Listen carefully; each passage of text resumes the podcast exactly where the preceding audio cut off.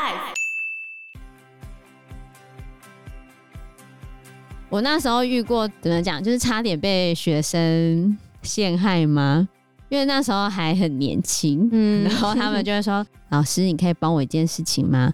我说：“什么事情？”他说：“他请我帮他收包裹，再拿过去给他。”那时候没有想什么，嗯，我就说好，但是事有蹊跷。Hello，大家好，我是 Joe，我是 Fana，我是 Anna。今天我们要继续来谈《少年法庭》这部影集。我上次已经提过韩国关于少年犯罪的时候，他们会做出的一到十号处分，比如说他们未满十四岁的时候，只能使用少年法里面的保护处分而已。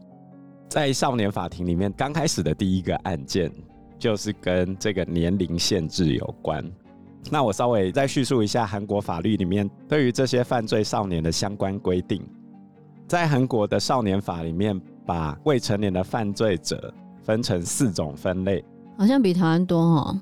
我们台湾没有那么多名词啊，单纯就是切年龄这样子而已。对啊，他们还有专有名词哦。对啊，总共四种。第一种叫犯法少年，第二种叫鱼犯少年。什么是鱼犯？就是常常会逃家、喝酒群聚。然后可能会犯罪，有犯罪之余，犯罪可能就是我们的高风险家庭，他们是、哦、他们是犯罪高风险对象。哦，好。然后再来第三个是触法少年，第四个是犯罪少年。触法跟犯法差在哪里？好，所以我现在要讲了。第一个是犯法少年，也就是连十岁都不到的儿童。哦、嗯，他不能给予任何处分，没有刑事处分，也没有保护处分。都没有，然后再来第二个是鱼贩少年，就是高风险的。那现在要怎么去关心他这样子？那第三个是触法少年，触法少年是十岁到十三岁，而他的行为已经抵触刑法的少年，这种人是没有刑事责任的，就他不会被关就对了。但是有保护处分。对，就是我们上一次有提过嘛，这种人只能处以少年保护法，最重就是十号处分。就是去机关里面关个两年，就是少年院处分啊。嗯，九号、十号都是少年院处分，所以在少年法庭这出剧里面，很多少年被判到九号、十号的时候会特别惊讶，因为他跟前八号完全不一样，等于整个被抽开来。少年之家之类的吧，比较类似啊。对啊，我之前有在少年之家任教过。真的吗？对。所以里面都是有犯法的青少年吗？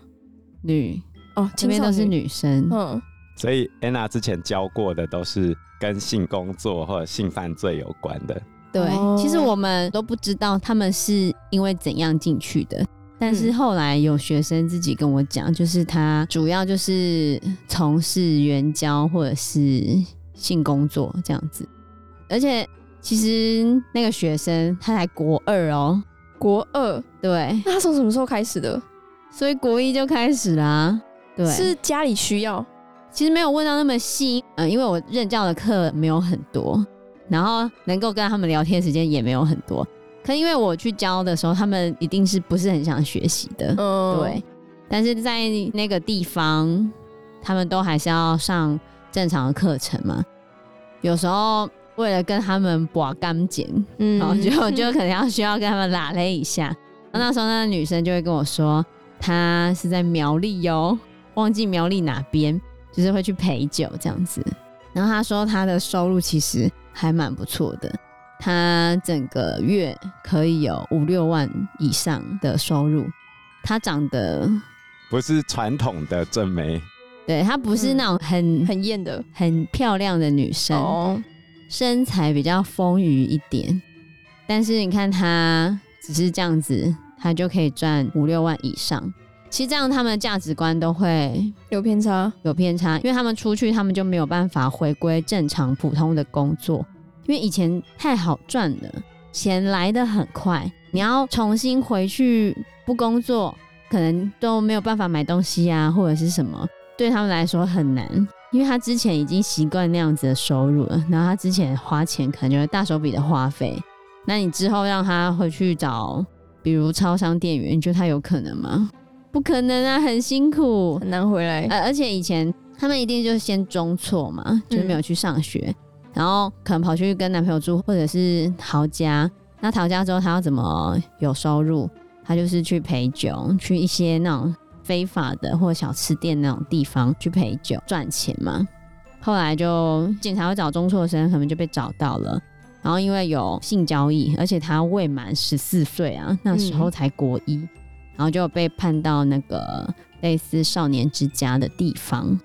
他们就是都住在里面啊，都是住校的，然后也是要表现良好才可以回家，或者是不是每个礼拜哦，可能一两个月，或者是放长假，或者是甚至半年。啊，或者是家长要来接他怎样的，透过特别申请，他们才可以回家。那很难呢。对啊，哦、所以他们很多就在里面，其实就很少回家。然后他们都会很期待，他们可以放假，可以出去。可是他们后来都还是要再回来。那这样从那边出去的大部分变正常吗？还是因为我那时候在那边只有一年了，我就。嗯不太了解他们出去之后会不会变正常。嗯，就是理论上，如果他的家庭有发挥作用的话，他会变正常。可是如果家庭没有发挥作用的话，那他们通常很快就会再次发生一样的问题，只是说之后年纪变大了，可能就不会回到少年之家。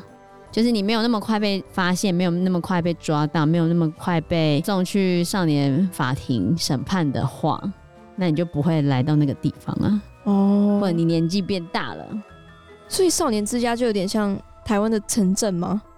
男生的话就是类似那样子。哦，对，按我之前任教那边是女生的，里面都是女生，所以两个是会分开的，不太会让他们一起，因为还是会要保护他们。嗯其实里面的学校那种都会怕霸凌的事情，但男校会更怕霸凌，女校也是会啦。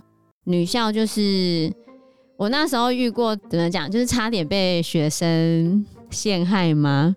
因为那时候还很年轻，嗯，然后他们就会说：“ 老师，你可以帮我一件事情吗？”我说：“什么事情？”他说：“他请我帮他收包裹，再拿过去给他。”那时候没有想什么，嗯，所以就收了吗？我就说好，但是。后来我有跟他们班导讲这件事情，我先收，我跟他们班导讲这件事情，然后他们班导就马上觉得事有蹊跷，怎么可能？你如果是正常的东西，为什么要透过我再给他？因为他们其实外面也可以寄东西给他，哦，只是会被检查，或者是不能寄违禁品。所以你知道他寄什么吗？该不是毒品吧？没有啦，没那么夸张啦。什么？就烟呐？哦。因为他们不能带烟进去，然后他就要我帮他收烟，然后就是去他们那边上课的时候再转交给他。但还好在前面就被绊倒，对，被阻止了。哦，如果被发现的话，我应该嗯，应该被约谈吧？天哪，傻傻的，就是那时候的一些经验。那这样去外面任教一年，那个经验值怎会增加超多的吧？我觉得还好，可能因为他们让我任教的是国一跟国二，然后因为我那时候国一上课就一个女生，就一个一个，因为其实你年纪很小会发生这种问题的孩子可能没那么多吧。因为我教他的时候，他国一，代表他小六的时候就出现问题，那我不知道他是什么问题会在里面，可是不是贩毒就是援交，通常是这样子。所以国一只有一个学生，那时候国二就有大概四五个吧，国二就比较多。嗯、然后我没有教到国三，教到国三应该才是刺激的吧？所以他们可能也有想说，不要给那个年轻老师 那么快又接触那么刺激的，就是你会很明显知道他们其实不想学习的。然后他们来这边一定是被逼的嘛，他们就是被关在这个地方。就现在在看那个少年法庭，我就比较可以感同身受，只是体会里面那些机构的那个状况会是什么样子。嗯、虽然可能不太一样啊，哦、但是就可以比较知道那样子。对啊，韩国的九号、十号处分就是少年院处分嘛，有点类似刚才安娜讲的，叫做少年感化院，透过教学啊、职能训练还有教育。让他们有机会可以成功回归社会。接下来十四到十八岁，那就有可能会变成犯罪少年。那犯罪少年就是根据比较轻的，就是少年保护事件；比较严重的，就是少年刑事案件。少年刑事案件就会被判刑。那我们现在讲的少年法庭的第一个案子，就是因为卡在十四岁前跟十四岁后，然后衍生出来的一个判决的案子。十四到十八岁的犯罪少年，如果被判少年刑事案件的话，最严重只能处二十年有期徒刑。可以假释吗？以台湾来说是可以假释的啊。那这样就假设他们被判十年好了，那他们在监狱里面已经成年了，这样是会被移监的吗？长大之后就会移监出去啊。以台湾来说也是会移监。我们对少年的所有处置，都是希望他最终能够回到社会上嘛。一般成人的刑法最严重就是死刑或无期徒刑，但是以韩国少年法来说是没有办法判死刑或无期徒刑的，最多就是二十年。所以韩国一直有废除少年法的呼声。那其中这个剧里面的第一个案件，也是很多人出来请愿说要废除少年法的原因，因为实在是恶性重大。对，这案件实在有点恐怖。有，我看第一集。这个案件是二零一七年仁川小女童分尸案。他的事情是这样子的：在二零一七年的三月二十九日。有一个八岁的小女孩正在她的社区公园里面玩，然后到了大概在中午十二点多的时候，因为那个小女孩玩的比较久，他就想要跟他妈妈讲说他要晚一点回家，可是他没有手机嘛。然后这时候他在社区的公园里面看到有一个女生穿着成人的衣服，然后戴着太阳眼镜。提着一个登机箱，坐在旁边的长板椅上面，然后小女孩就跑过去跟阿姨讲说：“阿姨，我身上没有手机，可不可以借我手机？我要打电话给妈咪。”这时候，这个阿姨就讲：“我身上没有带手机，但是你可以跟我一起回家拿。因为韩国的住宅区跟商业区是分开的，一般来说，这个社区里面他们的守望相助能力是很强的。”所以这个小女生她自然的就相信这个住在社区里面的阿姨嘛，她就跟着这个阿姨回到了她的住处。回到住处之后，这个阿姨让女童跟她养的猫玩，然后玩到下午大概三点的时候，这个阿姨突然从后面用平板电脑的充电线勒住那个女童，然后过了几分钟之后，这个小女孩就窒息了。接下来，这个阿姨冷静地把小女孩的身体拖到厕所里面，用菜刀处理她的尸体。她的内脏被当成厨余丢掉。所有内脏还就内脏？一部分的内脏，让那个女孩死无全尸就对了。对啊。接下来嘞，他又把尸体装到垃圾袋里面，摆到大楼屋顶的水塔旁边。处理完之后已经是下午四点多了。接下来他若无其事的换上另外一套装扮离开家里。这个妇人其实是一个高中女生，她的家人回家之后也完全没有发现家里出了命案。那为什么她穿得很像妇人？因为她偷穿她妈的衣服。然后接下来那个小女孩的妈妈就发现说自己的女儿不见了嘛，就开始到处找。后来警察就开始调阅附近的监视器，找到最后就是问到那个在公园那边玩的小孩啊，他们就说哦，他跟着一个戴着眼镜、拖着手提箱的阿姨离开了。他警察就一直找这个人有没有离开这个社区，然后最后就在电梯里面找到他的监视录影器的镜头。这个少女呢，姓金，金姓少女带着被害女童搭电梯上去的画面有被拍到。然后就被认出来了嘛，接下来他就被送上法庭了。他不是有去找警察吗？就他手上都血。没有啦，那个是他改编的。对，那是剧情改编的，就是少年法庭的剧情改编的时候，他他一开始是让那个凶手那个男生满身是血的跑去警察那边要跟警察借手机，后来警察发现他怎么满身是血，结果他就跟警察说。他杀人了，然后再开始调查。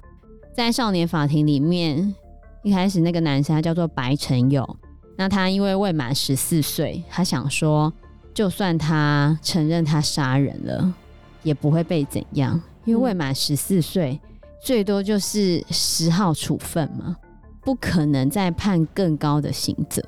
里面剧情后来是推展到法官超厉害，他是根本可以当检察官。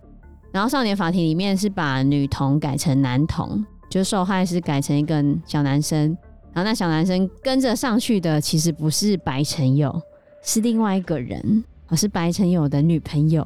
那他的女朋友是高中生，所以才变成说白成友可能是保护案件，可是那个高中女生她应该是少年刑事案件哦。他就想要全部推给白成友，因为他不到十四岁嘛，就不会有事啊，最多就是保护嘛。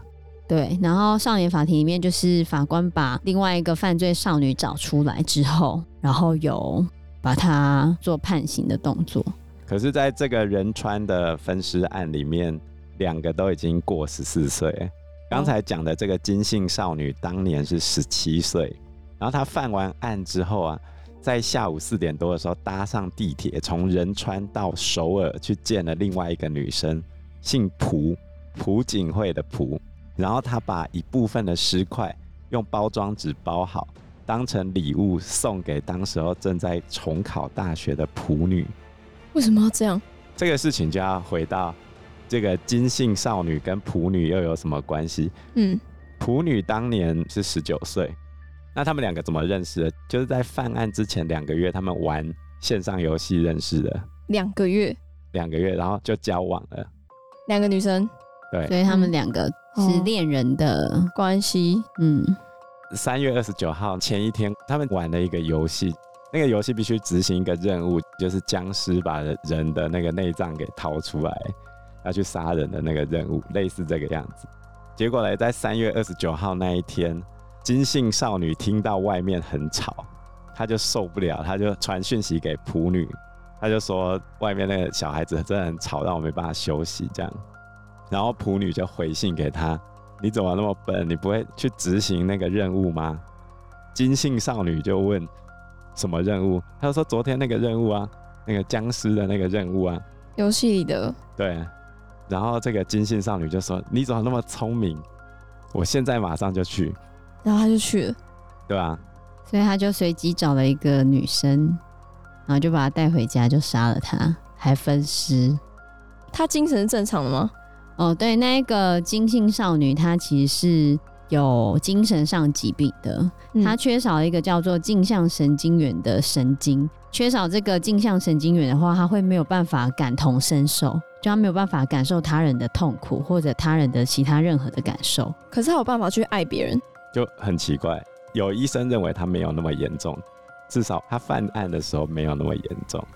对，但是他从小时候对解剖尸体就特别有兴趣，而且当天他正在犯案的时候，他还传讯息跟朴女讲说：“我抓到猎物了，还活着，是住我们这一栋的女孩子，我用充电线把她绑起来。”然后接下来他就说要送那个小女孩的手指给朴女当礼物，因为那个姓朴的女生很喜欢漂亮的手指。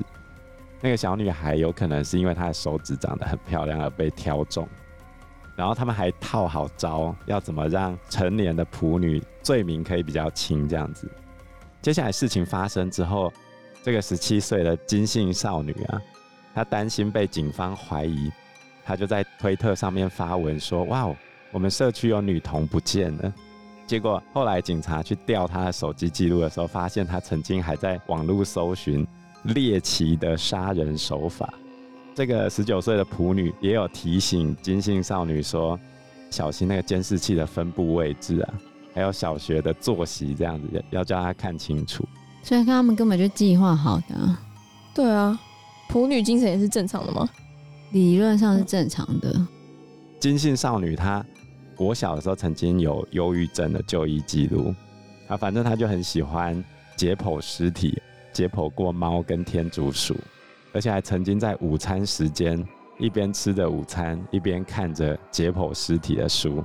后来进到法院一审的时候，这个金姓少女她的说法就颠颠倒倒啊，一下讲说她是被仆女指使的，仆女想要那个尸块当礼物，她才会犯案，不然就是讲说仆女体内有另外一个凶残的人格，她是精神分裂这样子。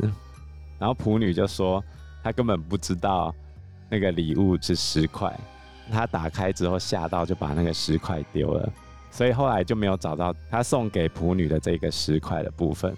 然后有另外一个更骇人听闻的说法，是什么？两个人把不见的十块给吃了。嗯，这可能是猜测的啦。对啊。所以最后呢，仁川地方法院在一审的时候，也就是二零一七年的九月二十二日，判处金姓少女二十年徒刑，犯罪少年里面最重的那一个。但是呢，金姓少女还是继续抗告。因为她觉得她犯案时精神跟心理状态不佳，希望能够减刑。不过二三审都是二十年徒刑，维持原判。那我觉得很可怕，就是为什么都没有提到他的家人？你不觉得吗？因为时间关系，我们这一集节目就到这边喽。有任何的建议都可以在留言区告诉我们，或者是直接在 Facebook 或者是 IG 留言我们。我们都会回应你哦。那我们这一集节目就到这个地方喽，谢谢大家，谢谢大家，拜拜，拜拜，拜拜。